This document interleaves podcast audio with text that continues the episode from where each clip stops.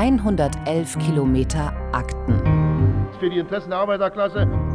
Der offizielle Podcast des Stasi-Unterlagenarchivs. Hallo und willkommen zur Folge 56. Mein Name ist Dagmar Hovestedt und ich leite die Abteilung Kommunikation und Wissen im Stasi-Unterlagenarchiv im Bundesarchiv. Ich bin die eine Moderatorin des Podcasts. Und ich der andere Host, Maximilian Schönherr, Radiojournalist, intensiver Nutzer von Archiven und Gründer des Archivradios. Heute tauchen wir etwas tiefer in die deutsch-deutsche Geschichte ein und begeben uns in eine kleine Großstadt am Rhein, die weit über vier Jahrzehnte lang die Hauptstadt der Bundesrepublik war. Bonn. Um den Rahmen zu setzen, ist es ganz hilfreich, sich nochmal in die Zeit zurückzubegeben, in der die Teilung Deutschlands eine sich langsam etablierende Realität wurde, die dann auch vertraglich und völkerrechtlich zementiert war. Und zwar Anfang der 1970er Jahre.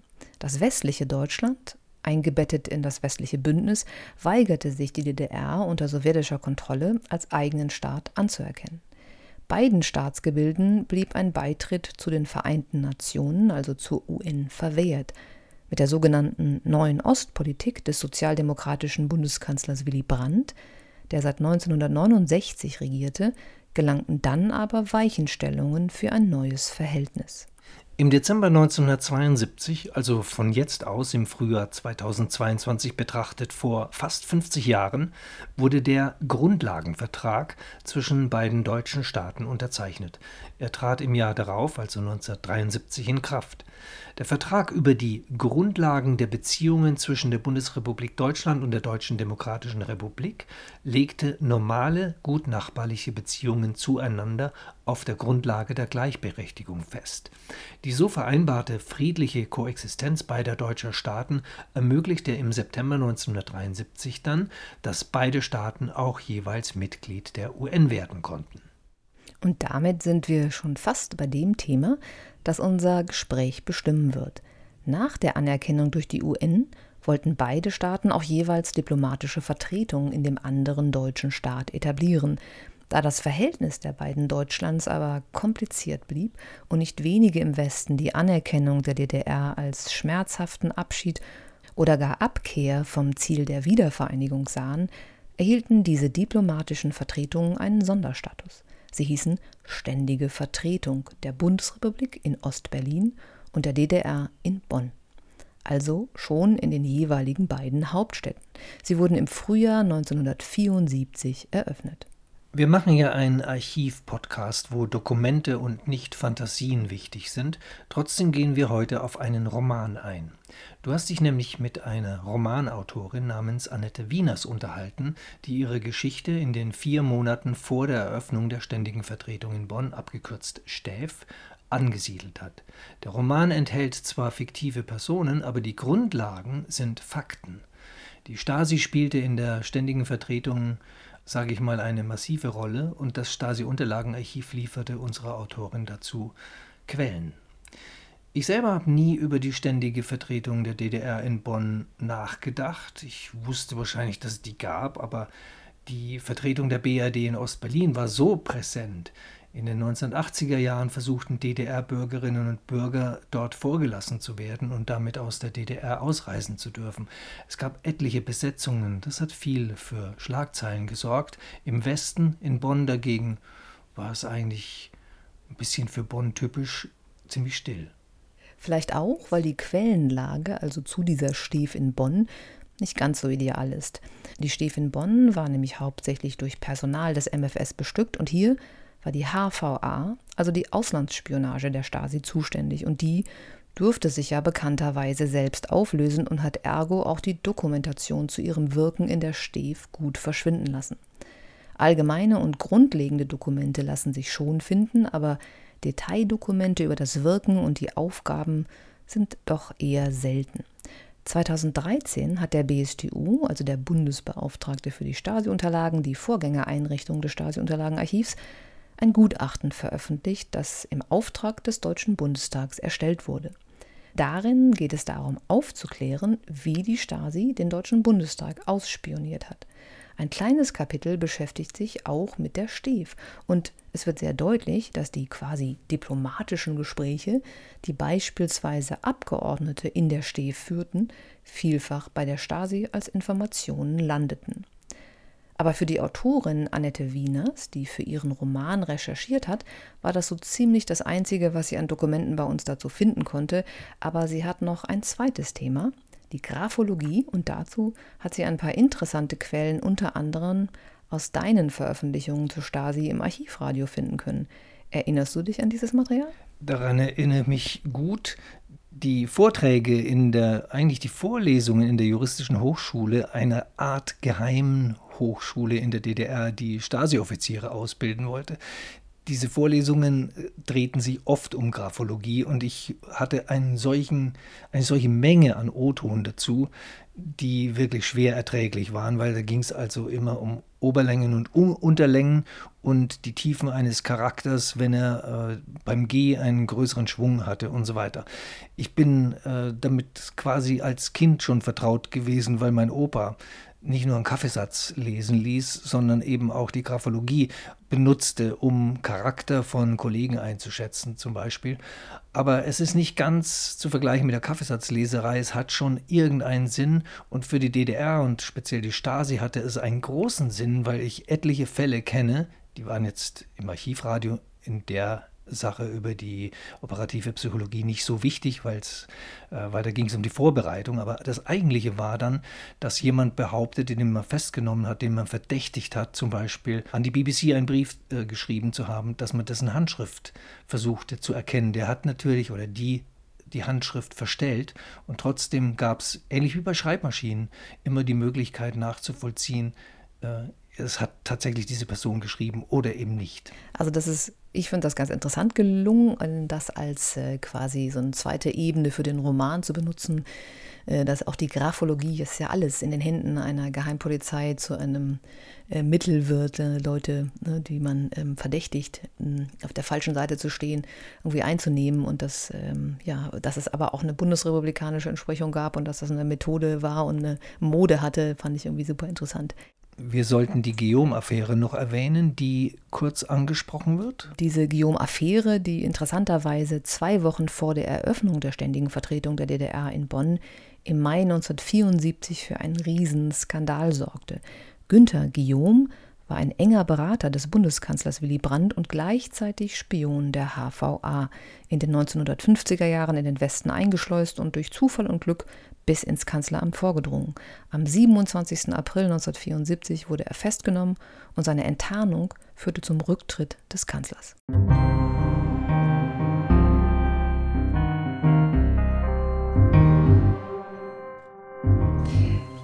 Annette Wiemers, vielleicht zum Einstieg gern die Frage äh, danach, dass Sie uns mal kurz erklären, wer sind Sie?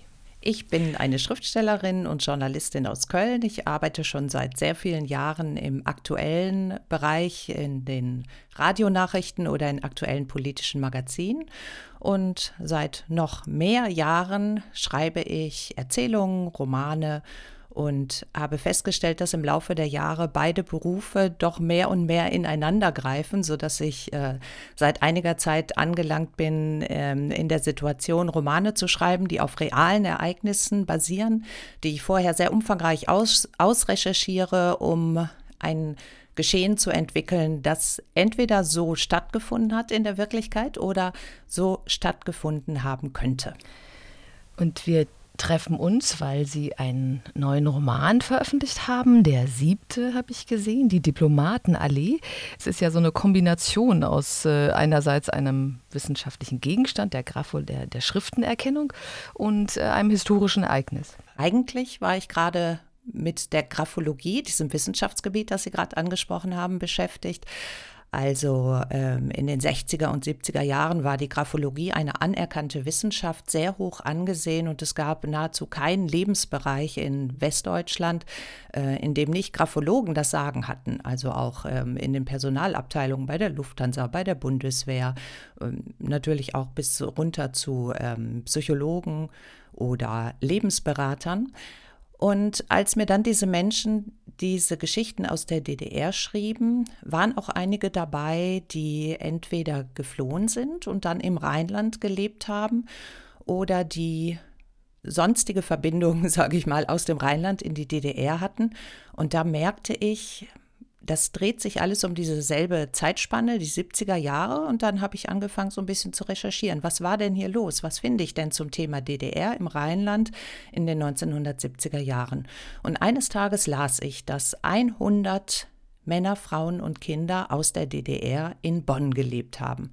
Und das hatte ich bis dahin nicht gewusst. Da war ich so fasziniert, weil sich vor meinem geistigen Auge sofort äh, ähm, äh, Geschichten abspielten. Wie war das möglich, dass die hier lebten? Wie sah denn deren Alltag aus? Als linientreue Sozialisten im Kapitalismus, die wurden ja bestimmt von der Stasi überwacht von ihren eigenen Leuten, aber auch vom bundesdeutschen Geheimdienst und mussten aber trotzdem ein Alltagsleben führen. Einkaufen gehen, zum Friseur gehen, zum Arzt gehen. Wie hat das funktioniert?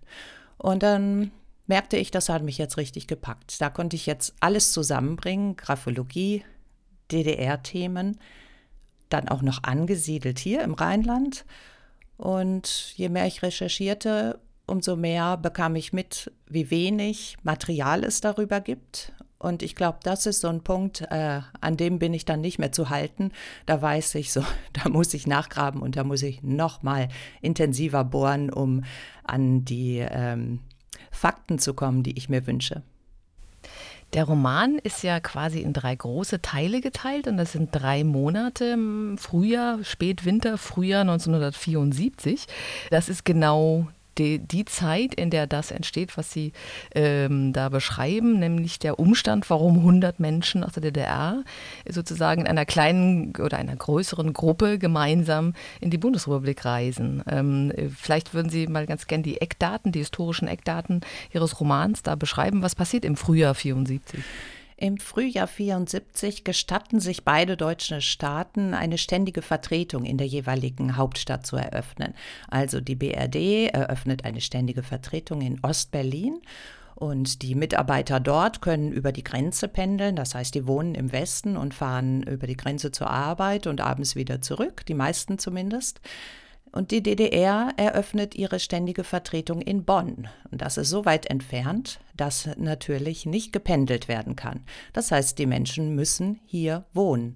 Aber sie werden keine westdeutschen Bürger, sondern sie vertreten ihren Staat in der Bundeshauptstadt. Man muss vielleicht noch erklären, warum das nicht eine einfache diplomatische Vertretung ist, sondern eine ähm, ständige Vertretung heißt.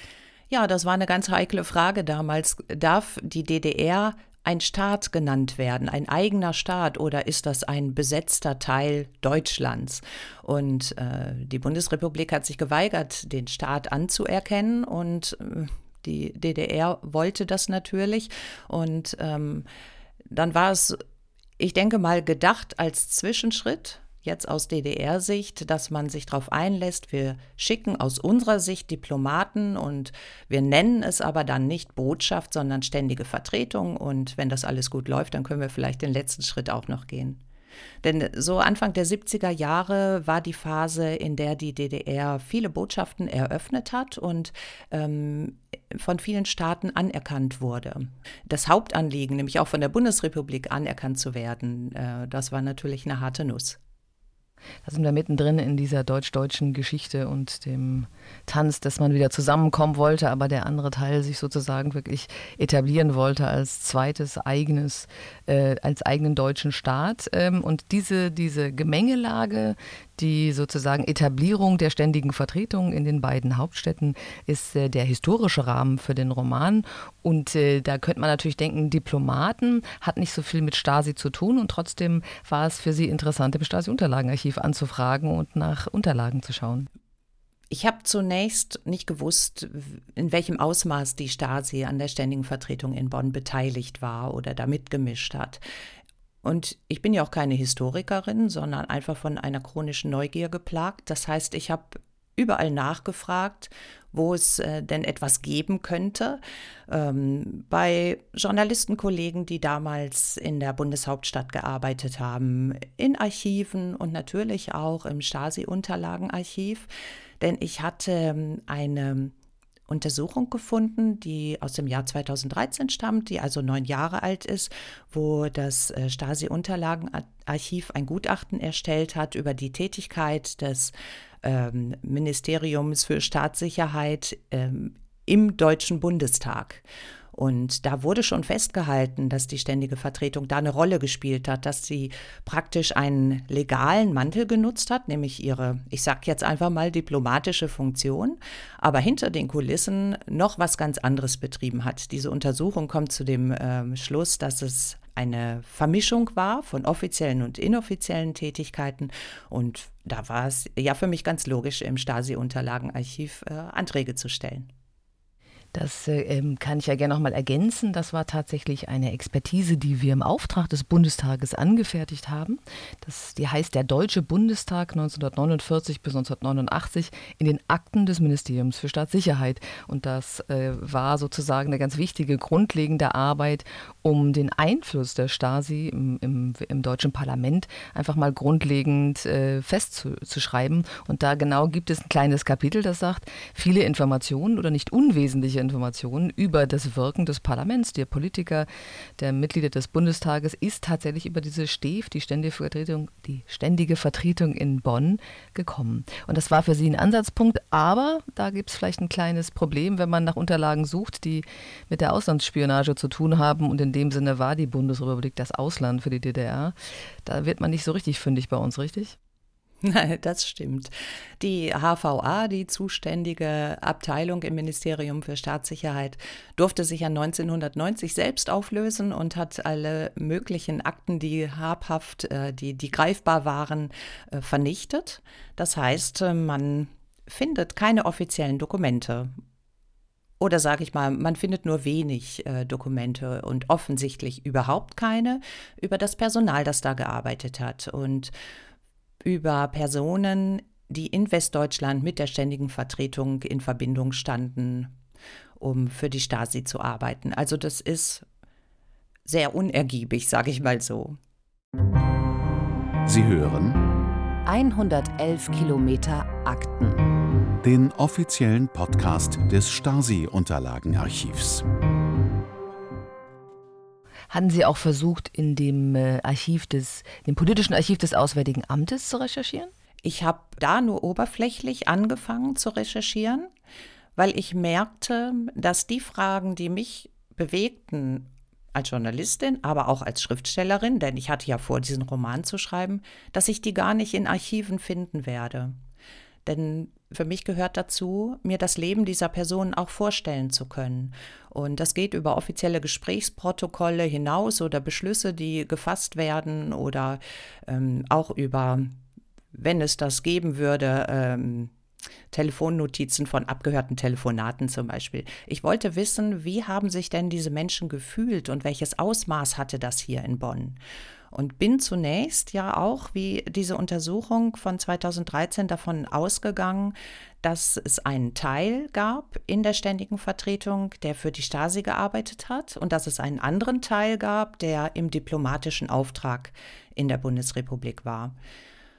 Und so bin ich daran gegangen und habe schnell gemerkt, ich muss mit Personen sprechen, die damals dabei waren, um hinter die Kulissen blicken zu können. Und da habe ich mich zunächst an äh, Menschen gewendet, die sich schon einmal mit diesem Thema befasst haben. Und ja, es war niemandem gelungen, sage ich mal, äh, solche Leute ausfindig zu machen oder solche Leute zu sprechen. Wenn man welche gefunden hat, haben die gemauert, also niemand wollte Auskunft geben. Dann hatte ich noch ein einschneidendes Erlebnis am Gebäude der Ständigen Vertretung selbst in Bonn an der heutigen Godesberger Allee. Die gehört zu den Wegen der Demokratie ähm, vom Haus der Geschichte, auch eine Einrichtung der Bundesrepublik Deutschland, die halt an die Zeit äh, auch erinnert, in der Bonn Bundeshauptstadt war. An diesem Gebäude hängt ein Schild oder hing ein Schild, auf dem stand, also hier war die ständige Vertretung der DDR in Bonn von 1978 bis 1990. Und ich dachte mir, verdammt, diese ständige Vertretung ist ja 1974 eröffnet worden, nicht 78. Wo war die denn in diesen vier Jahren? und habe viel Zeit darauf verwendet, hinter dieses Geheimnis zu kommen. Es ist mir nicht gelungen. Schließlich habe ich vom Haus der Geschichte die Information bekommen, dass da wohl ein Fehler vorliegt und dass das Schild falsch ist, dass es tatsächlich heißen muss von 1974 bis 1990. Und Sowas kann natürlich immer passieren, aber mir war klar, dass alle Journalisten, Archivare und sonstigen Menschen, die ich gesprochen hatte bis zu diesem Zeitpunkt und die über die ständige Vertretung berichtet hatten, Feature geschrieben hatten, Artikel geschrieben hatten, dass denen das allen nicht aufgefallen war, dieses große Schild, und dass das falsche Jahresangaben hatte. Und da habe ich irgendwie gespürt, es handelt sich um ein vollkommen vernachlässigtes Thema, wo nicht so genau hingeguckt wird. Es werden, ähm, äh, sage ich mal, spektakuläre Informationen benutzt, die dann immer weiter getragen werden, aber es wird gar nicht mehr in die Tiefe gebohrt. Man hat das irgendwie abgehakt. So. Und ähm, heute hängt da das richtige Schild. Es ist ein Ergebnis meiner Recherche, das ist ganz schön. Und ähm, ja, ich bin damals dazu übergegangen, mich von diesen offiziellen Archivunterlagen abzuwenden, wobei der Antrag beim äh, Stasi-Unterlagenarchiv natürlich weiterlief, und mich auf die Suche nach den Personen zu machen, die in der ständigen Vertretung gearbeitet haben und dort auch gelebt haben in diesen Wohnkomplexen, zu denen die zusammengefasst waren. Wie findet man denn dann Leute, die vor, ach, naja, 30, 40, fast schon 50 Jahren in Bonn gelebt haben und dort diesen Alltag der ständigen Vertretung, diese kleine Insel DDR mitten in der Bundesrepublik gelebt haben? Übers Internet. Das war meine ergiebigste Quelle. Und ähm, ich wusste ja, dass einige der Mitarbeiter aus der ständigen Vertretung ihre Kinder mitgebracht haben. Und die mussten also heute so um die 50 sein, zum Beispiel. Und ja, ich habe einfach verschiedene Quellen im Internet erschlossen. Ich dachte mir, wer so ein ungewöhnliches Leben geführt hat, auch ein privilegiertes Leben sicherlich, der wird sich im Erwachsenenleben vielleicht auch nicht komplett aus der Öffentlichkeit zurückziehen und hier und da mal einen Kommentar oder eine Bewertung hinterlassen. Ich will das jetzt nicht, ähm, also will meine Recherchewege jetzt nicht komplett offenlegen, aber ich ähm, bin vor allen Dingen an einige der ehemaligen Kinder aus der ständigen Vertretung gekommen und habe, nachdem, nachdem ich abgeklärt habe, dass ähm, die Identitäten stimmten, habe die einfach angeschrieben und später mit denen telefoniert und Interviews geführt und mir alles erzählen lassen, was ich wissen wollte und was die bereit waren zu sagen. Und die waren bereit zu erzählen? Also sind ja dann Erinnerungen, die schon vielleicht auch ein bisschen überformt sind, aber gab es Erinnerungen an das Leben in dieser ständigen Vertretung in Bonn? Aber auf jeden Fall. Es gab sehr viele Erinnerungen. Das, war ein, das waren ganz besondere Jahre für diese Person. Aber natürlich wollten nicht alle reden, denn wie sich sehr schnell herausgestellt hat, ist es nicht so gewesen, dass ein Teil der Mitarbeitenden in der ständigen Vertretung bei der Stasi war und die anderen waren in einem unantastbaren politischen Auftrag äh, als Diplomaten da, sondern alle waren vom Ministerium für Staatssicherheit geschickt worden, um in Bonn Informationen zu sammeln oder überhaupt in der Bundesrepublik Informationen zu sammeln. Denn von der ständigen Vertretung aus wurde natürlich auch äh, durch die Gegend gereist und wurden Aufträge an anderen Orten erfüllt. Und ja, nicht alle wollten über ihre Eltern und über die Erlebnisse, die sie als Kinder hatten, reden, aber einige schon, denn das war auch sehr interessant und auch sehr motivierend für mich. Die hatten den Impuls, es muss doch auch mal darüber geredet werden. Also die vermissten das richtig in der Aufarbeitung der deutsch-deutschen Geschichte, dass über diese Aktivitäten und über diese Jahre in Bonn so wenig zu finden ist und so wenig geschrieben wird. Ich konnte jetzt in Anführungszeichen nur einen Roman anbieten, aber die waren tatsächlich sehr kooperativ und ähm, sehr aufgeschlossen dann, auch mit mir zu reden. Das heißt, die Kinder haben tatsächlich sich daran erinnert, dass die Eltern so eine Art äh, Spionageaufträge ausgeführt haben? Ja, die haben das zum Teil natürlich erst im Rückblick äh, einsortieren können, was da los war.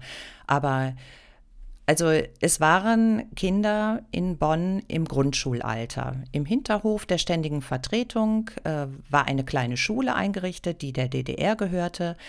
Die Kinder sollten nicht in Bonn ähm, auf normale Schulen gehen, wie zum Beispiel die Kinder der russischen Botschaft, sondern Margot Honecker hatte verfügt, nein, unsere Kinder haben keinen Kontakt zu Westkindern, die gehen im Hinterhof, machen wir diese kleine Schule auf. Und ähm, im Grundschulalter, glaube ich, kriegt man schon sehr viel mit. Und die haben auch gemerkt natürlich, dass sie ein besonderes Leben führen, weil die Eltern in der Zeit in Bonn ständig an ihrer Seite waren, entweder die Eltern oder andere Erwachsene. Wenn die draußen auf der Straße gespielt haben, dann standen rechts und links an der Straße Erwachsene, um aufzupassen, dass keine Bonner Einwohner in diese Straße einbiegen, dass es also zu keinen Kontakten kommt.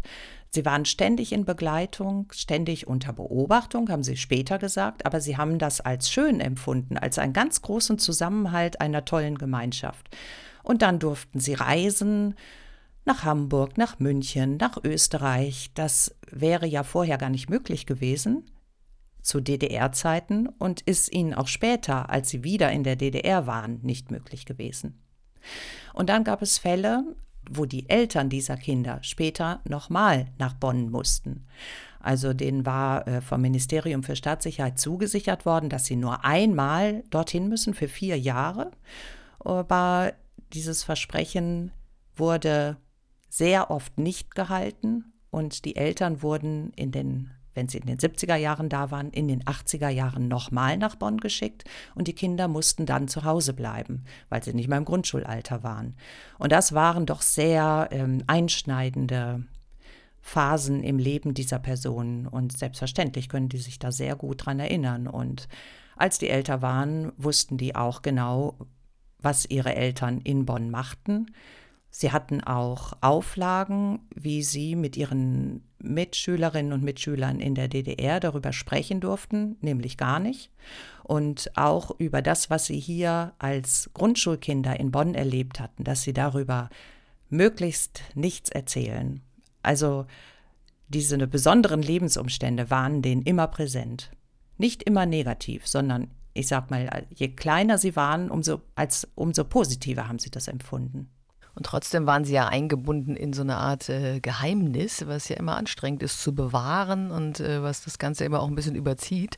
Jetzt bildet Ihr Roman ja etwas ab, ähm, was nicht nur damit zu tun hat, das Binnenleben dieser kleinen, dieser kleinen DDR-Gemeinschaft in Bonn äh, zu erleuchten, sondern eigentlich geht es ja auch darum, wie stark sich das mit dem bundesrepublikanischen Umfeld verwoben hat. Ähm, haben denn die Kinder oder auch ihre Zeitzeugen sich daran erinnern können? Oder wie sind sie darauf gestoßen, dass es durchaus ähm, auch intensivere Zusammenarbeit gegeben hat, beziehungsweise, das muss man ja so sagen, durch auch aus Spionage Westbürger für die DDR. Ja, ich habe äh, ja viele Fragen nach dem Alltag gestellt und da kamen bei den meisten Personen Erinnerungen an Abende, wo Partys gefeiert wurden in den Wohnungen, wo Gäste eingeladen wurden aus Westdeutschland aus dem Bundestag, sagte mir eine Person ganz konkret. Und da ging es dann hoch her. Die Kinder wurden dann von den verschiedenen Familien zusammengefasst und äh, äh, schliefen in ein oder zwei Räumen und in den anderen Räumen feierten die Erwachsenen und äh, da waren regelmäßig westdeutsche Abgeordnete dabei. Und der, da diese Erinnerungen aus verschiedenen Quellen kamen und übereinstimmende Beschreibungen, aber ich war auch vorsichtig, was ist abgesprochen, was ist nicht, aber ich hielt das dann für doch durchaus glaubwürdig, da es ähm, ähnliche Schilderungen rund um die Villa des Chefs der ständigen Vertretung gibt. Die stand nämlich nicht in Bonn selbst, sondern in einem kleinen Ort vor den Toren in Bornheim. Und ähm, in Bornheim bemühte sich der Chef der ständigen Vertretung oder der jeweilige Chef um eine Anbindung an die Bevölkerung dort, vor allem im Karneval. Und man erzählt sich in Bornheim noch heute, dass auch dort kräftig gefeiert wurde mit viel Alkohol, dass aber die Menschen aus der DDR offensichtlich was anderes getrunken hatten, aber die äh, ja, die Westdeutschen, die Bornheimer, lagen morgens regelmäßig betrunken in den Vorgärten. Also es muss sehr heftig zugegangen sein. Und das deckte sich einfach mit den Schilderungen aus der Stadt, aus der ständigen Vertretung. Ich halte das für, für sehr plausibel. Also die äh, Expertise des Deutschen Bundestages belegt das ja auch, ne? dass eine bestimmte Art von Informationslieferung regelmäßig aus der STIF kam, die sich sogar zu einzelnen Abgeordneten zuordnen lässt. Das heißt nun nicht, dass die unbedingt aktiv und wissentlich willentlich der DDR zugeliefert haben, sondern dass sie einfach abgeschöpft, also abgehört wurden, ohne zu wissen, wem sie da Informationen anvertrauen. Man ist da vielleicht auch mit einer gewissen Blauäugigkeit an eine ständige Vertretung im Sinne einer diplomatischen Vertretung herangetreten und dachte, das ist alles ein geschützter Raum und das wird sich wie üblich in diplomatischen Zirkeln sozusagen, ähm, da wird es bleiben und nicht weitergetragen ja. werden. Und das war an der Stelle sehr offenkundig nicht so. Ja, auf jeden Fall. Also ich denke auch nicht, dass denen klar war, was da passiert auf den Partys. Die fanden das vielleicht auch spannend und ja, da gab es dann lecker zu trinken. Aber ja, man muss sich ja überlegen, wie ist das denn heute? Nicht alle von denen werden inzwischen gestorben sein, sondern heute hat man eine andere Sicht darauf und ich denke mal, es wird einige geben, die nicht gerne darüber sprechen möchten, dass sie in den 70er, 80er Jahren mit den Mitarbeitenden der ständigen Vertretung gesoffen haben und geplaudert haben und gefeiert haben und sich vielleicht gar nicht genau daran erinnern, wie das alles gelaufen ist.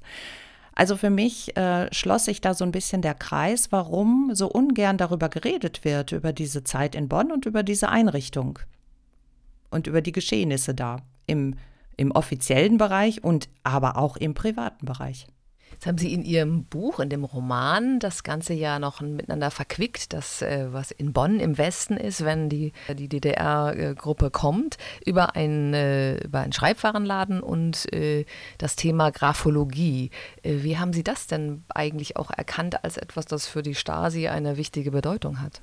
Na, über die Stasi-Unterlagenbehörde beziehungsweise über ihren Podcast. Da gibt es ja eine Folge über die operative Psychologie. Da gibt es ganz interessante Töne, ein Mitschnitt einer Schulung ähm, oder einer Anweisung von Stasi-Mitarbeitern zum Thema Graphologie. Das ist vom SWR, vom Archivradio ausgestrahlt worden in ihrer Podcast-Folge. Nicht in dieser Ausführlichkeit, aber die äh, Töne stammen aus dem Stasi-Unterlagenarchiv. Und ähm, da beschäftigt sich der Experte, der Graphologe mit Fragestellungen wie, können wir auch den Charakter einer Person aus der Handschrift erkennen, wenn sie armamputiert ist? Oder wenn sie mit dem Fuß schreibt. Also es wird dieser Frage nachgegangen, wie viel können wir denn aus einer Handschrift abschöpfen? Und äh, wenn ich geforscht habe in der Geschichte der Graphologie zu dieser Zeit, ähm, kam ich immer zu dem Ergebnis, dass in Westdeutschland die Graphologie im Alltagsleben eine große Rolle spielte, aber ähm, in der DDR der Stasi vorbehalten war. Also das war eine Methode, die die Stasi angewendet hat, die aber in dem Alltagsleben oder in der Bevölkerung nicht so weit verbreitet war wie in Westdeutschland. Naja, und dieser O-Ton oder dieser, dieser, dieser Ausschnitt aus der Schulung, der hat mich auch förmlich elektrisiert, weil man da hören kann, wie ernst diese Analyse der Handschrift genommen wird und welche große Bedeutung das hatte. Also wenn man heute äh, nachverfolgen würde, wo war das Handy eingeloggt, welche Suchbegriffe hat jemand eingegeben oder so auf diese Weise digitale Metadaten sammeln würde. Damals hat man das über die Handschrift erledigt. Man hat geguckt, wie schreibt der den Anfangsbuchstaben, wie setzt er den I-Punkt, ist das M nach oben gewölbt oder nach unten? Also ähm, man schloss von der Handschrift auf den Menschen und zweifelte auch keine Sekunde daran, dass das richtig ist. Und dann ist es sehr interessant, dass Sie feststellen, dass das in der, ähm, in der Bundesrepublik durchaus eine Verbreitung hat bis hin in die Wirtschaft und Personalgewinnung und Analyse von Personen. Und das muss sich ja irgendwann dann, also mir ist das nicht so richtig erinnerlich, so in den 80er, 90er Jahren, das muss sich ja dann irgendwann doch nicht als so eine sichere Methode zurückentwickelt äh, haben. ja. Äh, und der Stasi war es trotzdem lieb, die hielt daran fest. Ne? Ja, also es gibt ja auch die Kollegin Susanne Schädlich, die diesen äh, Bestand der Briefe, die an die BBC geschickt wurden aus der DDR, ähm, gesichert hat und ähm, in ihrem Buch kann man auch nachlesen, wie die Stasi diese Briefe analysiert hat, um einfach um die Personen auch zu identifizieren, die aus der DDR diese Briefe losgeschickt hatten. Und es war eine ganz ernste und ja, für manche Personen dann auch lebensgefährliche Methode, einen Charakter zu identifizieren oder Lügen oder Wahrheit darüber zu entscheiden oder eben auch Personen festzustellen. Irgendwann hat sich das verloren, ja, dass, dass man dass man, dass man da nicht mehr so, äh, also Glauben ist vielleicht der falsche Begriff, dass man sich darauf nicht mehr so verlassen hat, sondern dass man gemerkt hat, nein, ähm, also ein Mensch ist ein äh, doch sehr vielschichtigeres Gebilde, als dass man das als dass man ihn über eine Handschrift komplett entschlüsseln kann. Da muss doch noch einiges dazukommen. Die Graphologie ist nicht vollkommen verschwunden, sondern heutzutage findet die sich noch in der Kriminalpsychologie zum Beispiel ähm, wieder oder auch in der Früherkennung von Krankheiten. Aber dieses allumfassende, ich erkenne dich, wenn du mir deine Handschrift zeigst, das gibt es heute nicht mehr. Nein. Sie haben da so ein schönes Zitat an der Stelle. Äh, ich will ja nicht zu viel verraten von dem Roman, aber Sie haben da den Professor, der da sozusagen die, die große Koryphäe ist in Bonn, äh, sagen lassen, Graphologie ist die Methode der Zukunft, der beste Weg zum Frieden, indem sie uns alle zwingt, ja. ehrlich zueinander mhm. zu sein. Also man kann auch auf die Graphologie mit, äh, mit verschiedenen äh, Brillen gucken. Und ähm, dieser Professor im Roman, der stellt sich jedenfalls äh, so dar, als ob er eigentlich im Grunde ja nur den großen Weltfrieden will. Es wird gekämpft gegen den Nationalsozialismus, in der DDR ja auch, und wir wollen alle nur den großen Weltfrieden. Was dann hinter diesen Floskeln alles passiert, naja, das das äh, kann man dann im Roman nachlesen. Obwohl ich finde das auch sehr gut, dass Ihnen das gelingt zu sagen, wenn man das Wissen über einen Menschen instrumentalisiert, ne, dass man sich dann sehr stark über die Menschen setzt und sie alle als manipulativ erlebt und äh, sie sozusagen nur noch benutzt für bestimmte Dinge. Das äh, verkörpert dieser Professor eigentlich auch ganz gut, indem er eben dann auch diese Wissenschaft äh, oder die Verlockung dieser Wissenschaft, der erliegt mm, er im Grunde ja. genommen auch aus ideologischen Gründen. Ja, und es ist ja nicht nur die Stasi gewesen, die versucht hat, sich über die Menschen zu stellen und sie zu manipulieren und sie zu erpressen, indem sie bestimmte Dinge aus der Handschrift glaubte zu erkennen, sondern das passierte ja in der Bundesrepublik ganz genauso. Und deshalb ähm, war es mir auch wichtig, im Roman die andere Seite mitspielen zu lassen und nicht nur die Stasi, sondern auch den BND, der genauso daran interessiert war. Und so kam ich dann auch zu dieser Fragestellung, wie funktionierte das denn eigentlich in Bonn? Äh, die Stasi war also massiv vertreten in der ständigen Vertretung war nach Aussage meiner Informanten jede einzelne Person bis hin zu der Krankenschwester, die da gearbeitet hat, vom Ministerium für Staatssicherheit ausgebildet und ausgesucht und gezielt nach Bonn geschickt worden. Und der BND, wie ist der denn an die Leute rangekommen? Wie ist er denn mit diesen Leuten umgegangen? Denn im selben Frühjahr ist ja die Spionageaffäre Guillaume gewesen. Und trotzdem ist die ständige Vertretung eröffnet worden. Also das äh, war für mich faszinierend, sich vorzustellen, was es da wohl für ähm, Missverständnisse oder auch naive Einschätzungen gegeben hat. Sie haben den Roman jetzt Diplomatenallee genannt, aber die Adresse der ständigen Vertretung war ja in der Godesberger Allee. Ja, ich hätte ihn auch Godesberger Allee genannt, aber als die ständige Vertretung eröffnete 1974, hieß das noch Kölner Straße. Dann gab es da eine, eine Reform der Straßennamen in Bonn und dann wurde es zur heute bekannten Godesberger Allee. Äh, von daher passte das nicht in das Jahr 1974, aber im Volksmund sagte man sowieso nicht Kölner Straße oder Godesberger Allee. Das war entweder die Diplomatenrennbahn oder Diplomatenallee. So hieß das damals, weil das die äh, Bundesstraße, die Verbindungsstraße war zwischen Bonn Zentrum und Bad Godesberg. Und in Bad Godesberg standen die Villen der Botschafter und äh, die vornehmen Häuser der höheren Abgeordneten und morgens und abends, also jeweils im Feierabendverkehr, sah man da die Diplomatenwagen äh, rauf und runter rauschen. Deshalb hieß das Diplomatenallee oder auch Diplomatenrennbahn. Und es ist natürlich ein sehr schöner plastischer Begriff, äh, dass er sich auch als Titel für den Roman eignete. Haben Sie die Hoffnung, dass sich vielleicht jemand auch mal wissenschaftlich intensiver mit der ständigen Vertretung dann beschäftigt?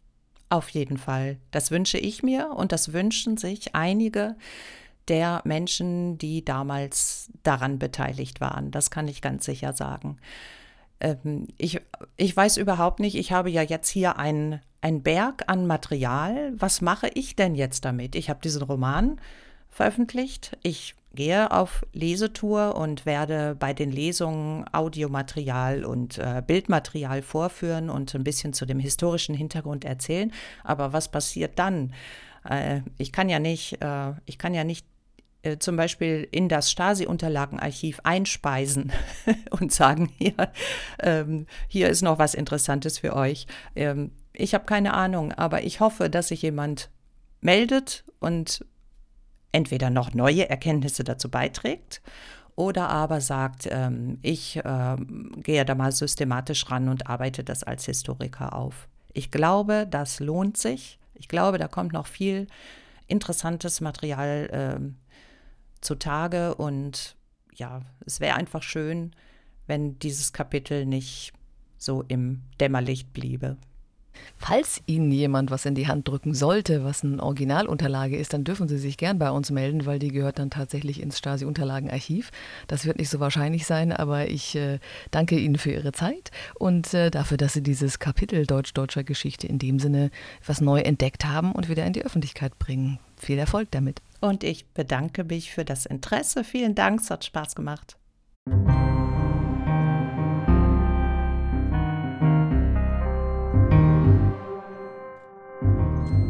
Das war die Buchautorin und Journalistin Annette Wieners.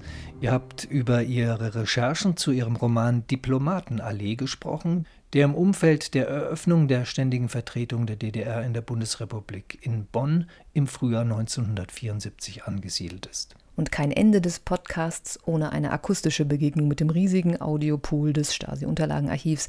Wie immer ohne inhaltlichen Zusammenhang zu dem, was wir vorher besprochen haben. Mein Name ist Elke Steinbach und ich kümmere mich mit meinen Kolleginnen und Kollegen um die Audioüberlieferung des MFS. Schaufenster, Erfolg, Welthandel, Industrie, Rakete, Offensive, Perspektive. So hießen MFS-Aktionen in den 1950er und 60er Jahren zur politisch operativen Sicherung und Durchführung der Frühjahrs- und Herbstmessen in Leipzig. Die Hauptabteilung 20 war laut MFS Handbuch, Zitat, federführend auf dem Gebiet der Verhinderung bzw. Aufdeckung und Bekämpfung politisch-ideologischer Diversion und politischer Untergrundtätigkeit. Zitat Ende. Im Abschlussbericht zur Aktion Weltspitze zur Herbstmesse 1967 der Hauptabteilung 20 spielen neben dem Kontaktverhalten westdeutscher Verlage und Firmen auch Kontakte in Kirchenkreisen eine Rolle. Wir hören dazu einen dreiminütigen Ausschnitt aus dem Diktat des Berichts. Während der Aktion Weltspitze wurden wiederum in fast allen kirchlichen Objekten gesamtdeutsche Treffen durchgeführt. Dabei traten die gleichen Schwerpunkte wie zur Frühjahrsmesse 1967 in Erscheinung. Absatz Durch operative Maßnahmen wurden zwei Studentengruppen bekannt, die an einem kirchlichen Vortrag in Leipzig teilnahmen. Es handelte sich dabei um Studenten der Universitäten Münster und München. Die Gruppe aus Münster umfasste ca. 20 Personen. Ihre Reise wurde wiederum durch das Wiener Ministerium finanziert. Absatz Ein für den 5.9.1967 von kirchlicher Seite geplantes Zusammentreffen führender kirchlicher Vertreter der DDR mit leitenden kirchlichen Personen aus Westdeutschland und Westberlin wurde aus bisher unbekannten Gründen abgesagt. Absatz. Diese Besprechungen sollten wiederum Fragen der Finanzierung kirchlicher Objekte der DDR durch die Westdeutsche Kirche beinhalten. Absatz.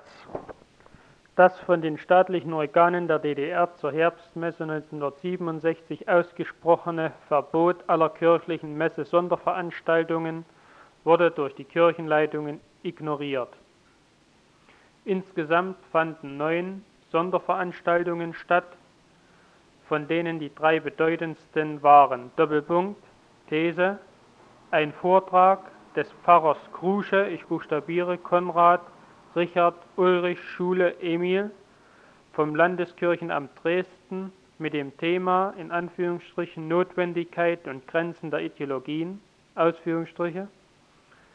These, der Messemännerabend mit der Thematik in Anführungsstrichen Welt und Kirche wandeln sich, was bleibt? Fragezeichen, Ausführungsstriche. These, ein sogenannter Gottesdienst einmal anders in der Markuskirche Leipzig mit der Bezeichnung in Anführungsstrichen Tanz-Orgel-Wort Ausführungsstriche. In den genannten kirchlichen Veranstaltungen wurde das von staatlicher Seite ausgesprochene Verbot nicht erwähnt. Ebenfalls wurden offene Provokationen vermieden. In den genannten Veranstaltungen wurde die Absicht der Kirche deutlich, inhaltlich mit verfeinerten und anpassungsfähigeren Methoden ihre Aufgaben durchzuführen. Absatz. Sie hörten 111 Kilometer Akten den offiziellen Podcast des Stasi-Unterlagenarchivs.